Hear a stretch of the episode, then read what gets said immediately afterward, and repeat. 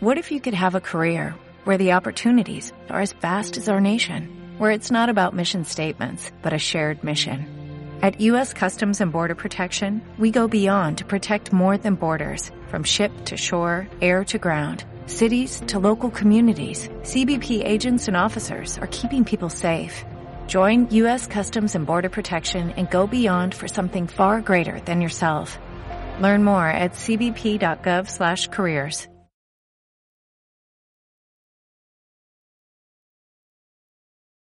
Estamos a unos momentos de comenzar nuestra siguiente transmisión. Om Radio, un espacio para todo aquel que busca compartir un mensaje de bienestar a nuestra audiencia.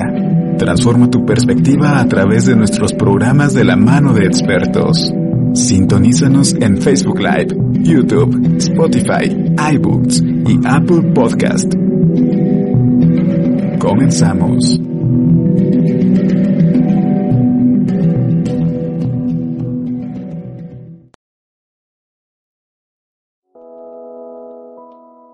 El lenguaje del corazón.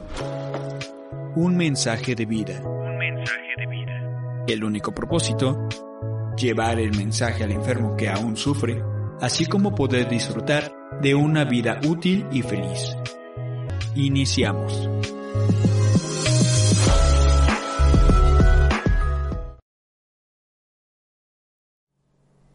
Hola, ¿qué tal? Hola, ¿qué tal Radio Escuchas de Home Radio? Buenas tardes. Gracias por, por estar aquí con nosotros. Y pues bueno, hoy tenemos, pues obviamente Hugo acompañándome aquí como siempre. Gracias, Hugo. Tenemos un invitadazo, un, un, un padrino de, de mucho tiempo que siempre ha estado en estructura. Y hoy vamos a hablar del tema la historia de AA y su estructura.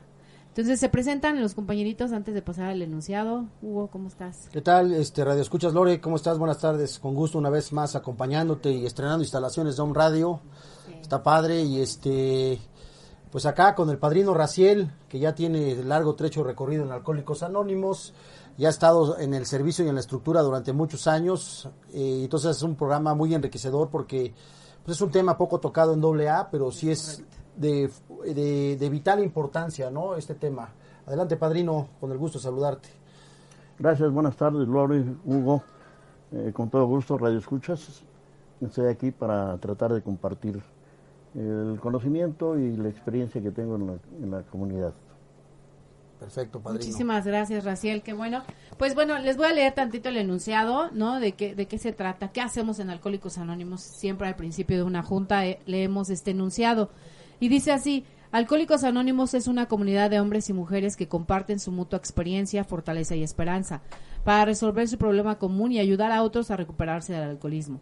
El único requisito para ser miembro de Alcohólicos Anónimos es el deseo de dejar la bebida. Para ser miembro de Alcohólicos Anónimos no se pagan honorarios ni cuotas, nos mantenemos con nuestras propias contribuciones. Alcohólicos Anónimos no está afiliada a ninguna secta, religión, partido político, organización o institución alguna. No desea intervenir en controversias, no respalda ni se opone a ninguna causa. Nuestro objetivo primordial es mantenernos sobrios y ayudar a otros alcohólicos a alcanzar el estado de sobriedad. Adelante, Hugo. Pues bien, la reflexión del día primero de marzo funciona. Funciona, realmente funciona. Alcohólicos Anónimos, página 88. Cuando logré mi sobriedad, al principio tenía fe únicamente en el programa de Alcohólicos Anónimos. La desesperación y el temor me mantienen sobrio, ayudado quizás por un padrino cariñoso y duro. La fe en un poder superior me llegó mucho más tarde. Al comienzo esta fe venía lentamente. Después de que yo empezaba a escuchar los otros compartir las reuniones acerca de sus experiencias, experiencias a las que nunca me había enfrentado sobrio, pero con las cuales ellos se estaban enfrentando reforzados por un poder superior. De este compartimiento surgía la esperanza de que yo también podría conseguir un poder superior y que lo haría. Con el tiempo llegué a saber que un poder superior, una fe que funciona, sean cuales sean las circunstancias, es posible. Hoy esta fe, más la honestidad, la libertad de mente, la libertad de mente y la buena disposición para trabajar en los pasos me da la serenidad que busco. Funciona, realmente funciona. Pues ahí está Lore la reflexión del día para todos ustedes. Excelente, excelente. Pues vamos a darle paso al compañero Raciel para que nos platique, ¿no? Porque es un tema súper extenso y súper padre. ¿Te parece? Para que nos sí, sí, a platicar. Sí, este, leía ves? ayer por sugerencia del padrino el tema este de Alcohólicos Anónimos lleva, llega a la mayoría de edad y este pues interesante no empezar a leer toda la historia de doble A como te comentaba al principio. A veces uno cree que está en doble A padrino porque vas y practicas y es que los 12 pasos las 12 tradiciones. Nos olvidamos un poco de los conceptos. Y no entendemos muchas veces que toda la estructura que hay debajo de doble A para que esto pueda funcionar no todos estos cimientos que hay de doble A para que sea precisamente este pues una estructura sólida. Y pues como dice también las tradiciones, ¿no? Cómo un grupo de anarquistas puede sobrevivir a todo a toda esta este pues esta calamidad que hemos causado, todo nuestro ego, todo y a final de cuentas Alcohólicos Anónimos funciona pues gracias a su estructura y el padrino Raciel, pues un padrino que 25 años en el servicio, si alguien sabe de la estructura de servicios generales es el padrino Raciel, pues adelante padrino, ahora sí que tu micrófono todo tuyo, padrino, adelante. Ok, gracias. Bueno, pues este quisiera empezar precisamente con el inicio de la comunidad. Bill W, pues ahí en el libro Alcohólicos Anónimos, eh, llega a la mayoría de edad, le da crédito y este, le agradece a muchísima gente, ¿no? Sería eh, innumerable y además muy difícil, tendríamos que revisar y nombre por nombre y demás, ¿no? Pero de lo más importante es, eh, inclusive tuvo relación por medio de cartas con Carl Jung, este, que en su tiempo fue eh, catalogado como uno de los padres de la psicología moderna, ¿no? Y este y dice Bill que probablemente en su escritorio haya nacido la comunidad. ¿Por qué? Bueno, pues porque eh, según la historia alguien llamado Ronald H tuvo que ir hasta Suiza a ver a Jung con la intención de recuperarse del alcoholismo. Y bueno, pues este Jung le sugiere eh, un despertar espiritual y, que lea un libro que muchos hemos leído, variedad de experiencias espirituales. Y que mm, regresa a los Estados Unidos y le sugiere también que se reúna en, ese tiempo, había unos grupos que se denominaban grupos Oxford. Y bueno, pues llega Ronald H. y conoce a Evi y se pone a trabajar con Evi porque Evi era un borracho también de las características de cualquier eh, borracho con problemas. Y bueno, pues este, se relacionan, le transmite el mensaje y lo primero que piensa, según Evi, según lo que escribe, es eh, su pensamiento porque era muy amigo de Bill W. ¿no? Entonces su pensamiento fue pues ir y llevarle el mensaje. Se conecta con él y eh, se reúnen en el mes de septiembre de 1934. Bill lo espera muy contento porque dice, bueno, voy a beber a mis anchas, ¿no? tenía ya preparadas algunas botellas de, ginebra, eh, con la intención, pues bueno, de, emborracharse. Pero sorpresa porque Evi le dice, no bebo. Y entonces se sorprende Bill y le dice, ¿cómo que no bebes? Dice, ¿qué pasa? Tengo religión. Y bueno, pues se le dice que tiene religión y le dice, ¿y qué más? Dice, bueno, pues tuve que aceptar mi derrota, tuve que hacer algunas cosas para poder lograr la sobriedad. Entonces eh, Bill se interesa, pero no le hace mucho caso y, pues obviamente Bill sigue bebiendo. Se va Evi y Bill, ahora interesado, le, le pide a Evi regrese y le vuelva a comentar sobre el cómo había logrado dejar de beber. Y entonces le vuelve a repetir, le dice, bueno, pues este, mira, estoy en, unos grupos que se llaman Oxford, y ahí, bueno, pues estoy tratando mi problema, estoy dejando de beber, eh, estoy conociendo a un Dios, estoy este, conociendo mis defectos, estoy eh, relacionándome con la gente, transmitiendo el mensaje, y de esa forma me estoy manteniendo sobrio. Y entonces Bill eh, se interesa, ahora sí, pero sigue bebiendo.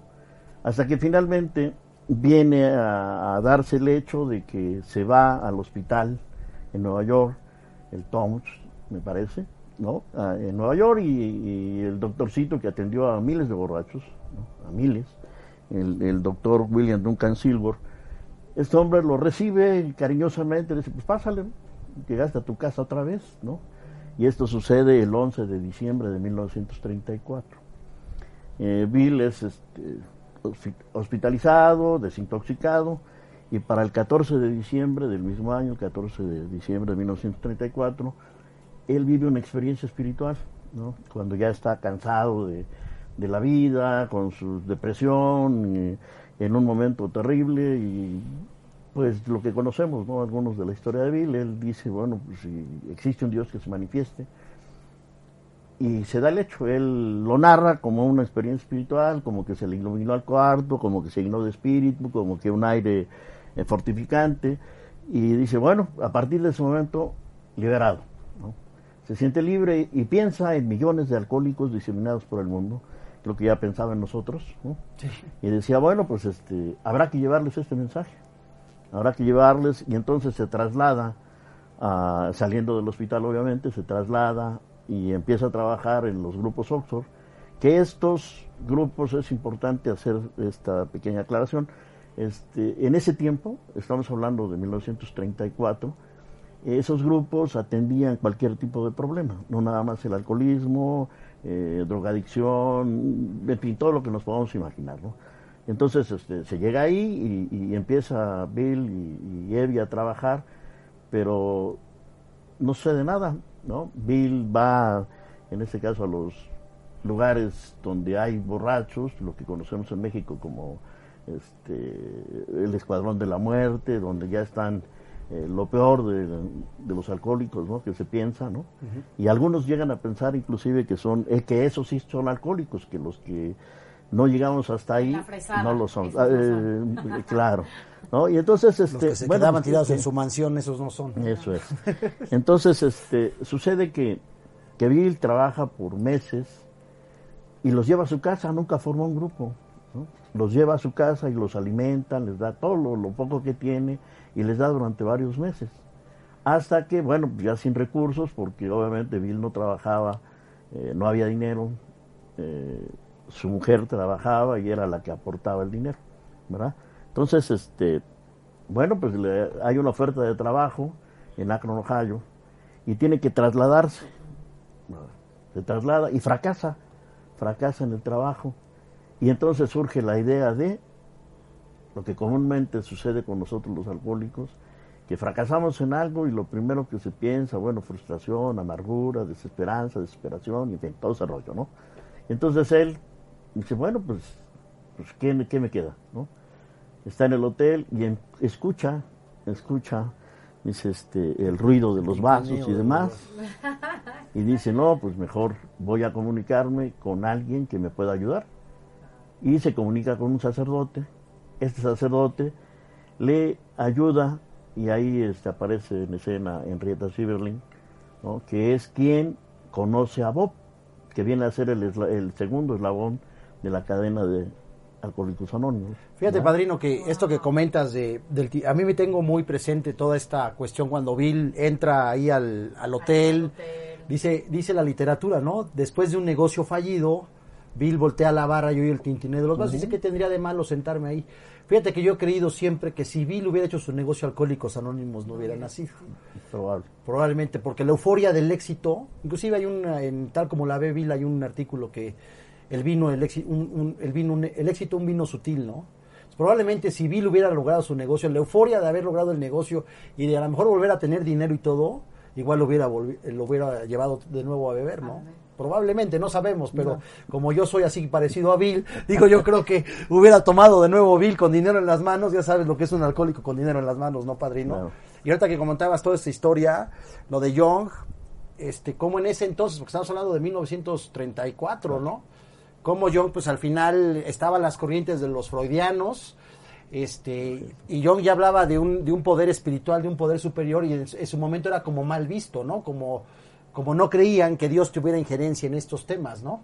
Entonces todo eso lo estaba viendo ayer y las grandes personalidades que pasaron, ¿no? Estaba viendo ahí el tema de, de los este de alcohólicos anónimos y las y las industrias, grandes personalidades. Ahorita hablabas del dinero, cómo también acuden a Rockefeller en busca de, del apoyo. Rockefeller hábilmente este niega la ayuda, o sea, da una pequeña ayuda, pero al final niega porque dice, los voy a perjudicar si les sigo dando dinero, ¿no? Toda esa historia que ayer la empecé a leer, es bien interesante este libro de Alcohólicos Anónimos, llega a la mayoría de edad, y te ves a empapar de todo eso porque te tienes que remontar a esa historia y decir, pues realmente es muy bonito todo lo que pasó en ese momento, ¿no? Cómo fueron armando toda la estructura de, de Alcohólicos Anónimos, que ya nos hablarás tú de toda esta estructura, ¿no?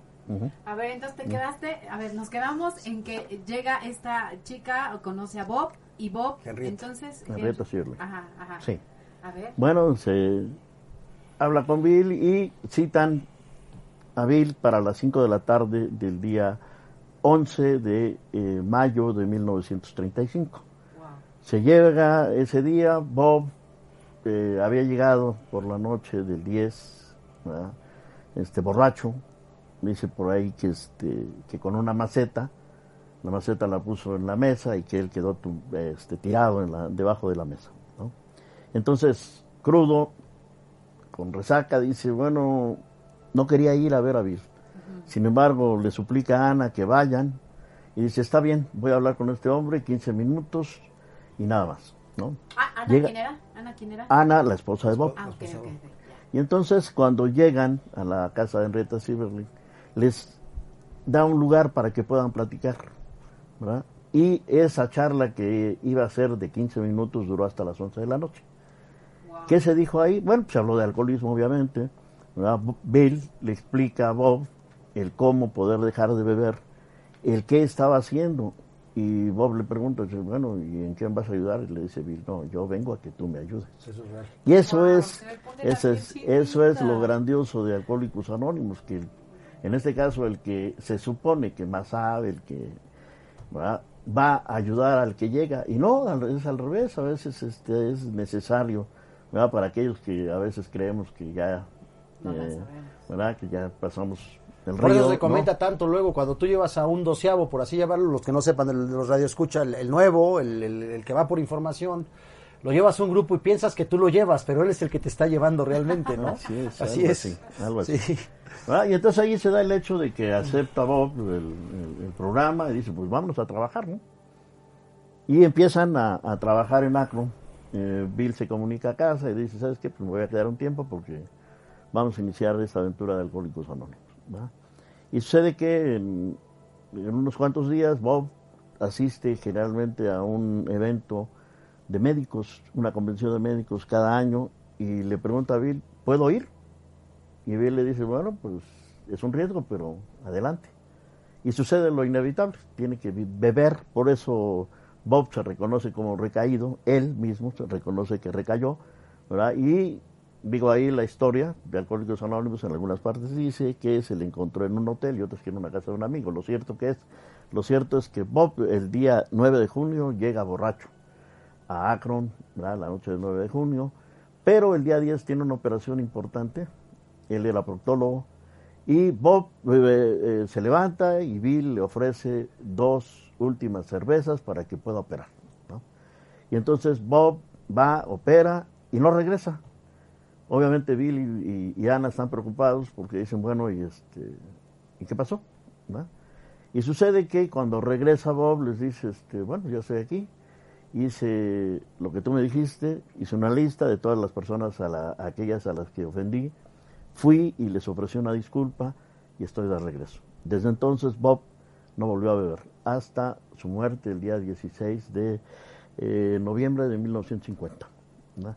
Y entonces este, todo eso, bueno, pues Bob se, se dice que, este, que trató a 5.000 alcohólicos, ayudado por Sor Ignacia en un hospital, eh, ¿verdad? En el Santo Tomás exactamente de Akron.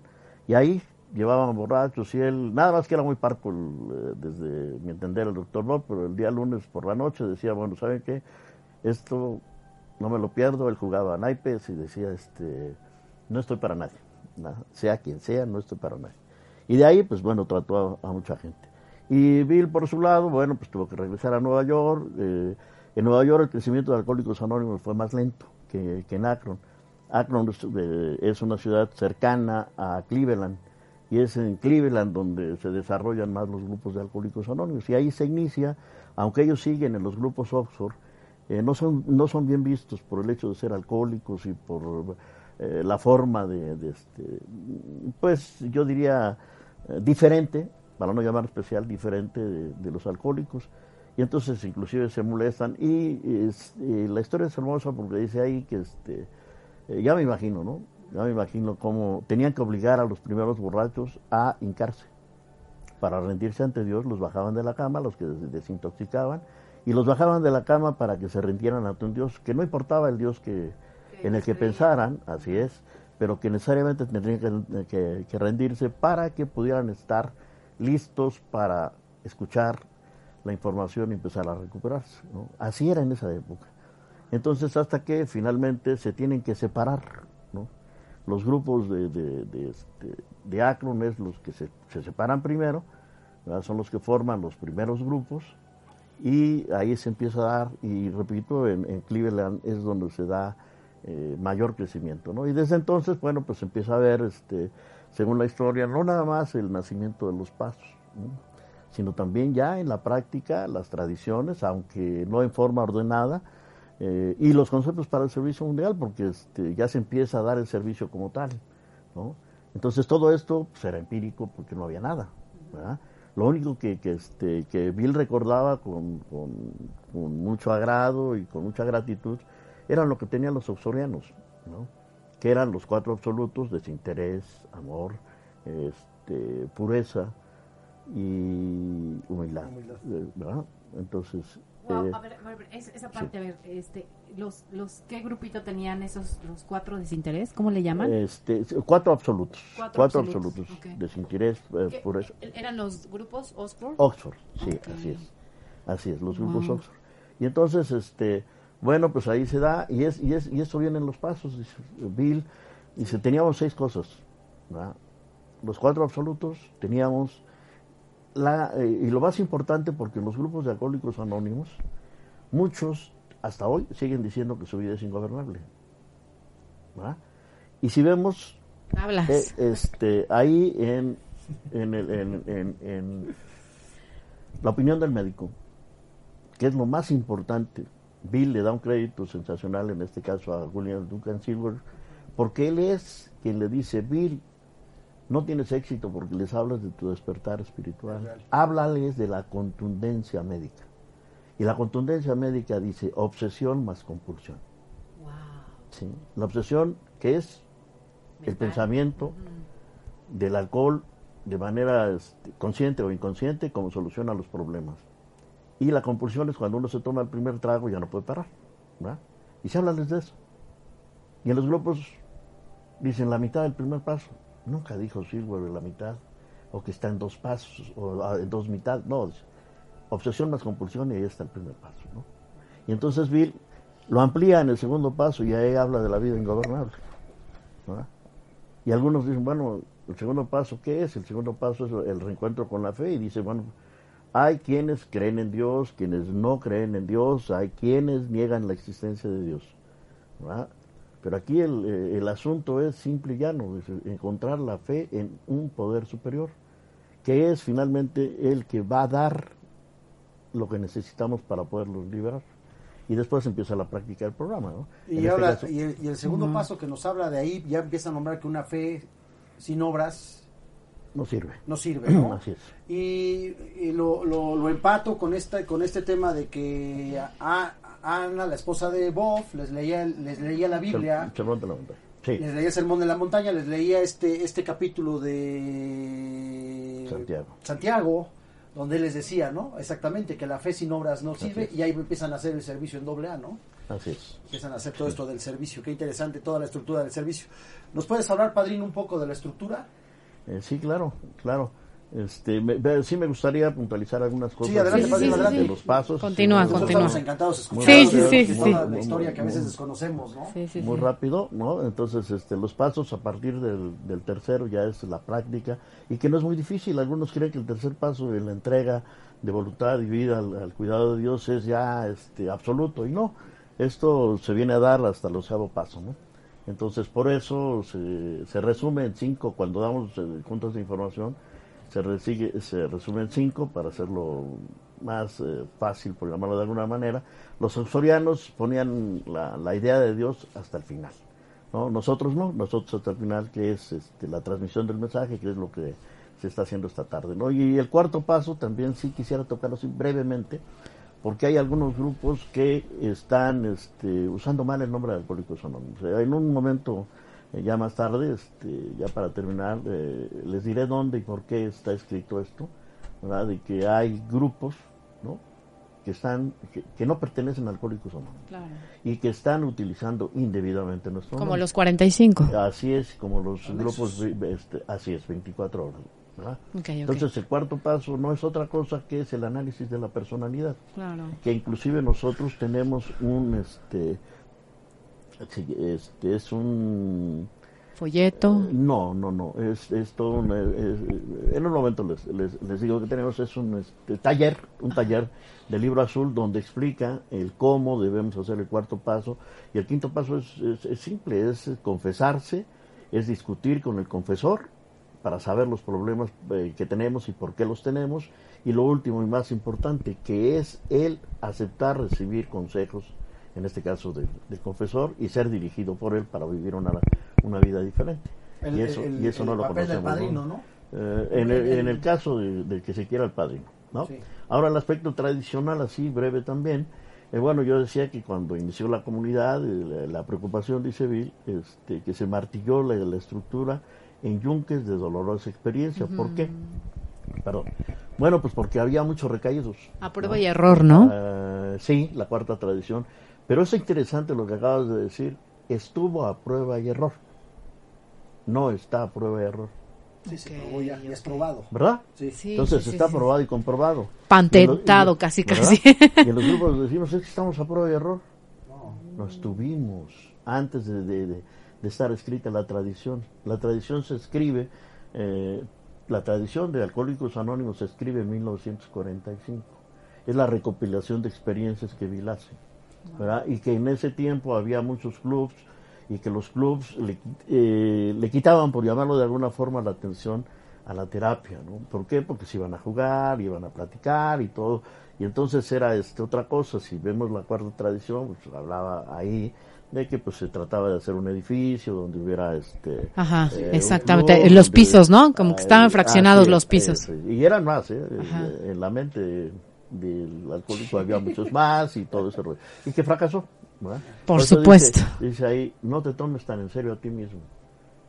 ¿A qué se está refiriendo? A que el que lo haga o piense en hacerlo, que no se tome tan en serio, ya todo está hecho, que hay que seguirlo. Sí, ya lo, vivieron. Nada Ya- más, ya- exactamente, lo que acabas de decir es muy cierto. Ya está comprobado. Ya se probó que, lo que los caminos que intentaron no funcionaron. Lo único que funcionó es esto, ¿no? Para Así los es. alcohólicos. Entonces, Así- por eso la, la importancia, y ahorita tocaste el tema de las tradiciones también tampoco, a veces tampoco llevadas en un programa, ¿no? O sea, muchos de los alcohólicos, hablo por mí, muchas veces clavado en los 12 pasos, si te olvidas de las tradiciones, te olvidas de los conceptos del servicio mundial, este, llegamos a los grupos, no sabemos ni qué es un RCG, este, no sabemos qué es un miembro, miembro de comité. Y ahorita decías eso y ayer que me pusiste a leer este Alcohólicos Anónimos llega a la mayoría de edad, se refiere precisamente a que llega un momento en que Bill, cuando llega a entregar las tradiciones y todo esto a esta convención, con 5.000 alcohólicos, con 50.000 alcohólicos, ¿no? Que vienen de todo Estados Unidos Y Canadá. y Canadá. Esta mayoría de edad decirle, es como decirle, ya están grandecitos, ahora háganse responsables de este programa y practíquenlo, ¿no? Ese era, Mm. era esa, como ese, entendía que eso era como la mayoría de edad, o corrígeme, padrino. No, no, no, no. Es que que las tradiciones, las tradiciones son aceptadas en Cleveland. En Cleveland es el lugar donde se hace la primera convención internacional, a la cual asiste Bob todavía, pero en silla de ruedas. Y por aclamación es como se aceptan. Bill las pone a consideración del Pleno, es decir, ante la convención, y les pide que por medio de un aplauso se decida si se aceptan o no como principios para garantizar la unidad y supervivencia de la comunidad de alcohólicos anónimos. Wow. Entonces, bueno. esa es su importancia que se desconoce precisamente en los grupos. Por eso se cometen tantos y graves errores. Sí, sí, ¿verdad? sí. Porque se desconoce esto, o sea, no, no saben la importancia que tiene. ¿sí? Y de, a lo- de lo que tú estás hablando es de la Convención de San Luis, Missouri, de 1955, Vigésimo que es, ¿no? así es, así es. Eh, se supone que el hombre, la mujer llegan a, o llegamos, perdón, a la edad eh, madura a los 20 años. ¿verdad? En Estados Unidos así es. A los 21 en Estados Unidos, a los 20, 21. perdón, Por sí, eso 20, Alcohólicos sí, Anónimos sí. llega a la Ve- mayoría de edad porque era su exactamente. Porque era su... Ah, ya, ya, ya. es. Ah, ok. Ok. ¿verdad? Y es cuando Bill, en nombre en su nombre, en nombre de Bob y en nombre de los primeros alcohólicos, porque el libro azul se escribe eh, con las historias de los primeros 100 alcohólicos, independientemente de que muchos volvieron a beber. ¿verdad? Este, pero es en nombre de todos ellos como se, este, se ent- entrega Bill el, el 4 de julio a las 4 de la al- el 3 de julio, perdón, corrijo, el 3 de julio a las 4 de la tarde entrega a la comunidad la custodia, la custodia. Y entonces nosotros, todos los que somos miembros de Alcohólicos Anónimos, somos custodios de la comunidad. Es decir, nosotros debemos cuidar, preservar estos principios y no lo hacemos. O sea, Wow, no lo hacemos. Debe, No lo Debe hacemos. No lo hay. No lo hay, Debe. debe haber un No lo custodio. hay. Debe haber un Muy custodio. interesante lo que acabas Debe de haber un custodio. ¿no? Porque ¿no? te digo ahí, precisamente, en nuestro legado de la responsabilidad, que no somos tan responsables muchas veces, pues no custodiamos todo es- todos estos principios y valores que pues los antepasados o ancestros nos han ido pasando para precisamente para que sigan existiendo los grupos, ¿no? Claro, claro. Así es, padre. Y quisiera eh, también puntualizar, nosotros, eh, por la costumbre que tenemos en los grupos, ¿verdad? como lo acabas de hacer al inicio, es el enunciado, Claro. pero al final es, La reflexión. Es la declaración de la responsabilidad. Ah, ya, ya, ya. ¿Y cuántos decimos? Y esto, este, lo que dijeron nuestros fundadores, y no es cierto. ¿No lo Esto- dijeron ellos? No, Así siempre dicen al final de la junta, el legado que los cofundadores nos dejaron, ¿no? No. Haciendo eco a las palabras, dicen de los Así cofundadores, ¿no? ¿Y no? ¿No es así? no. Entonces, es en la convención de Toronto donde el, la- el lema de la convención es la responsabilidad y entonces designan a un compañero que se llamó Al S a que escriba sobre la responsabilidad y él es el, el que escribe esta maravillosa oración que desconocemos. Fíjate cómo nos viene a quitar la venda el padrino. no, no, no, no, yo estoy anonadada. Todo está escrito y no leemos, esa es la verdad, no, no Así hay, es. no leemos. De por sí México es un país que lee poco y luego nosotros no queremos leer. No como nosotros. Eh, sí, sí, sí, No, yo no, yo sí Ah, leo. Bueno, bueno, me queda claro por Bueno, todo yo, lo que nos dices. yo, yo no leo. Por todo lo que nos dices, este, pues se ve que lees mucho y por eso conoces tanto Leí. de todo esto, ¿no? Al final, Leí. al final, este, Y, y sobre la estructura, sobre la estructura, ¿tú has servido, eh, qué, qué, qué servicios has tenido en la estructura? Mm, Cuéntanos. Pues así muy breve, RSG, Ajá. miembro del comité, secretario del comité de área, delegado a la conferencia. En ese tiempo, en mi tiempo, era delegado, eh, delegado a la Asamblea Mexicana, que es el término más correcto que conocemos en México, ¿no? Porque conferencia y, y asamblea es lo mismo. Pero en México una conferencia lo entendemos como un foro donde se exponen temas, pero que no, no se toman acuerdos, que sí puede haber este, preguntas, respuestas, pero no se toman acuerdos, y una asamblea sí. Esa es la diferencia, ¿no? Y entonces este, estuve en el comité de área también siete años, eh, tres diferentes comités, uno eh, fue hacer un boletín, otro literatura, eh, ponerme a estudiar con los compañeros, otro este, ya hasta se me, se me olvida. Estuve en el comité de nominaciones para poder elegir a los más Próximos. indicados, Ajá. no, los más indicados también, ¿no? Ok. Los más indicados. Y este Como y- un analista de quién realmente puede ocupar ese puesto. Tú Más eres así, mm, más yo como diría, cuidador, observador. eh, sería un filtro, ¿no? Más eh, es algo así, es buscar compañeros, eh, perfiles. Perfiles. porque no cualquiera este, va a servirnos para cualquier cosa. Claro. Y está basado en el noveno concepto para el servicio mundial. Wow. Dice que, este, bueno, pues que los líderes están en los grupos y habrá que ir por ellos. Dice, lo único que les vamos a pedir es que nos sirvan. Dice, una vez que los convenzca. Y estuve, este, yo fui director no custodio de la, de, este, en México, en las oficinas de servicios generales, y estuve, eh, fui custodio, custodio de servicios generales. Hay tres, este, tres servicios eh, para los alcohólicos en la en el consejo de administración, ¿no? Porque Si les digo junta de custodios, mucha gente se va a confundir, dice, bueno, ¿y eso qué es? ¿no? Se ¿Qué confunde, se- sí, ¿no? Sí, Un pero- carcelero, ¿no? Un, eh, sí, un- un y, carcelero. y no, es lo, estamos hablando, o yo estoy hablando de, de un consejo de administración. Y también están los custodios Wow. que son amigos de alcohólicos anónimos. Claro, ¿no? eso se los Los denomina. no alcohólicos, ¿no? Así es, los, nuestros amigos no alcohólicos, que son los que más trabajan a veces, ¿eh? Sí, los que más trabajan, los no alcohólicos, eso se los considera este, como clase A, Clase para A. diferenciarlos, clase A. Y ellos pues son gente altruista, verdaderamente altruista. Altruista, porque A veces yo veo, yo veo, padrino, que muchas veces creemos que el servicio es un castigo. Y, y lo vemos así como un castigo, no como una bendición, ¿no?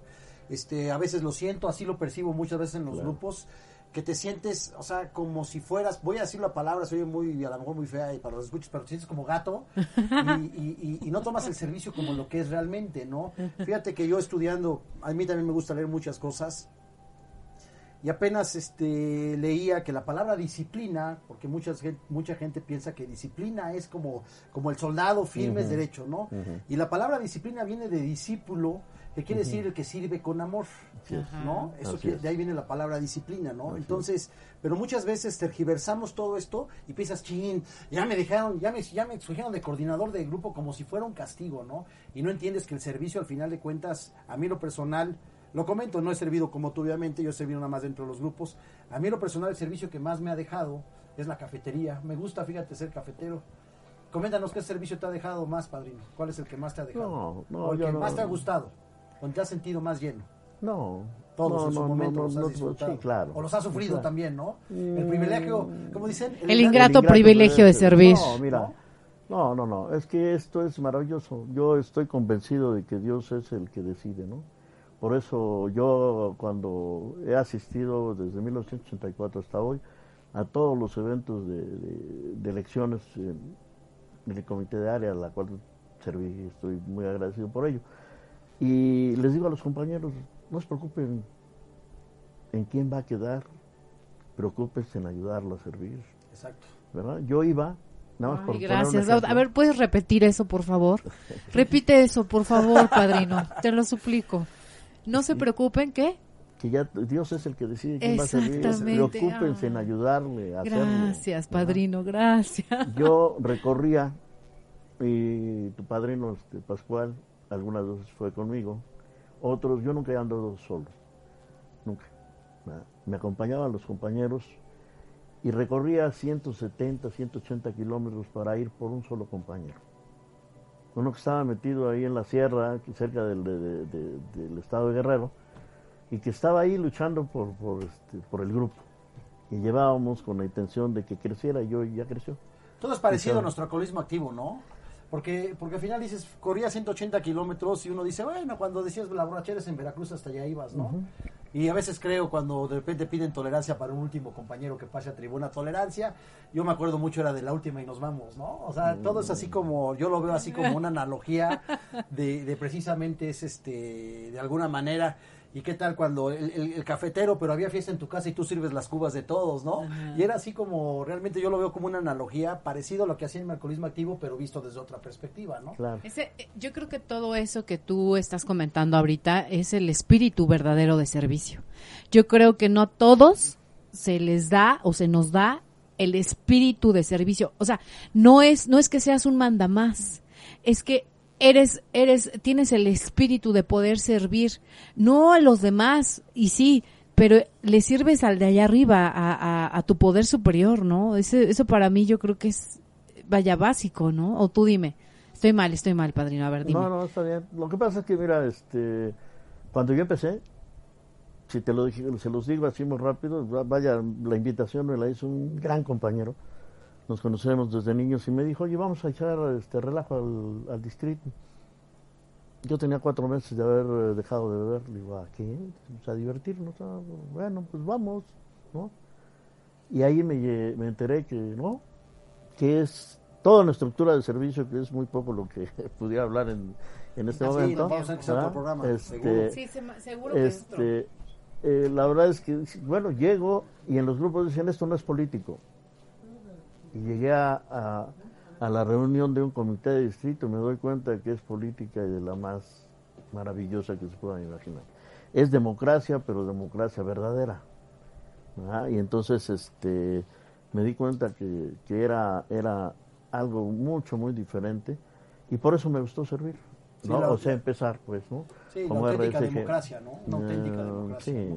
No vamos a estar en política, pero es una No, no, auténtica no, no, no, no, democracia, no, ¿no? no, bueno, sí vamos a entrar en política, Sí, perdón. claro. Yo Pero- al final entiendo también y la verdad es que lo veo y siempre digo, hoy lo digo muy, muy en serio, lo digo ahora sí con el corazón en la mano. De veras que todo ser humano debería tener un amigo doble A. cara. ¿no? Ser doble A es realmente maravilloso cuando entiendes la compasión que se genera desde acá. Padrino, queda muy poco tiempo, ya nos quedan tres minutitos nada más. ¿Gustas agregar algo? Este programa necesita repetirse, padrino. Bueno, no repetirse, necesita hacerse otro. Sí, Porque es para muy ahora ya, ya Es- que nos digas sobre... Es muy enriquecedor hablar contigo, padrino, de tema. todo lo que conoces de AA. Este, nos invitas a leer, obviamente, a que lean realmente. Nos damos cuenta de que la ignorancia pues nace de que no leemos, de que no sabemos, de que no conocemos, de que nos, nos da hasta miedo preguntar muchas veces porque nos, nos, tal- nos vais a decir, oye, ¿qué es un RG? Un RCG, ¿no? Y no es ignorante, ¿no? Entonces, todo eso este, a lo que nos tenemos que ir enfrentando como alcohólicos, saber que tenemos mucho trabajo por hacer, ¿no? Mucho trabajo por hacer.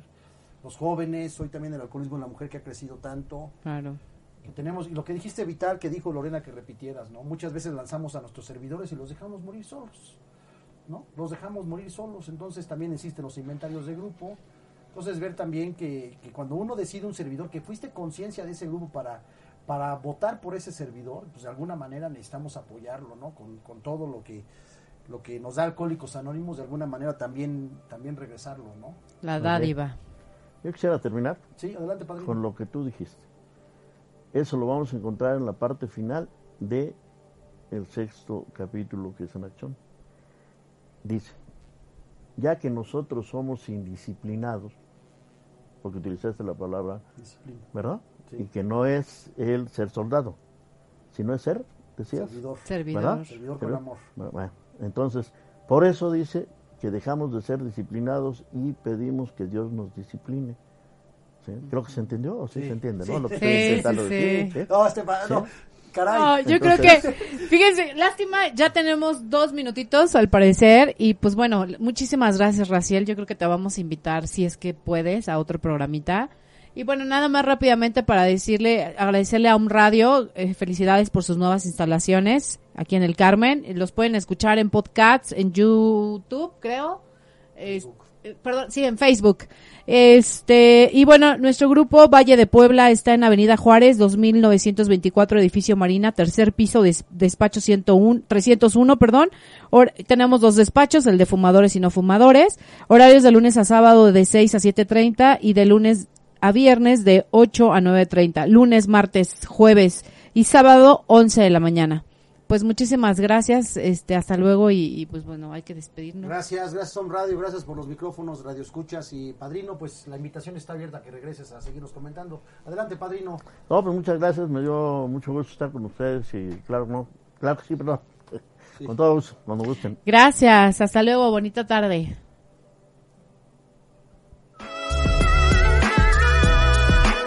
El lenguaje del corazón, un mensaje de vida. Te esperan en la próxima emisión de El lenguaje del corazón, un mensaje de vida. Por Om Radio. El lenguaje del corazón.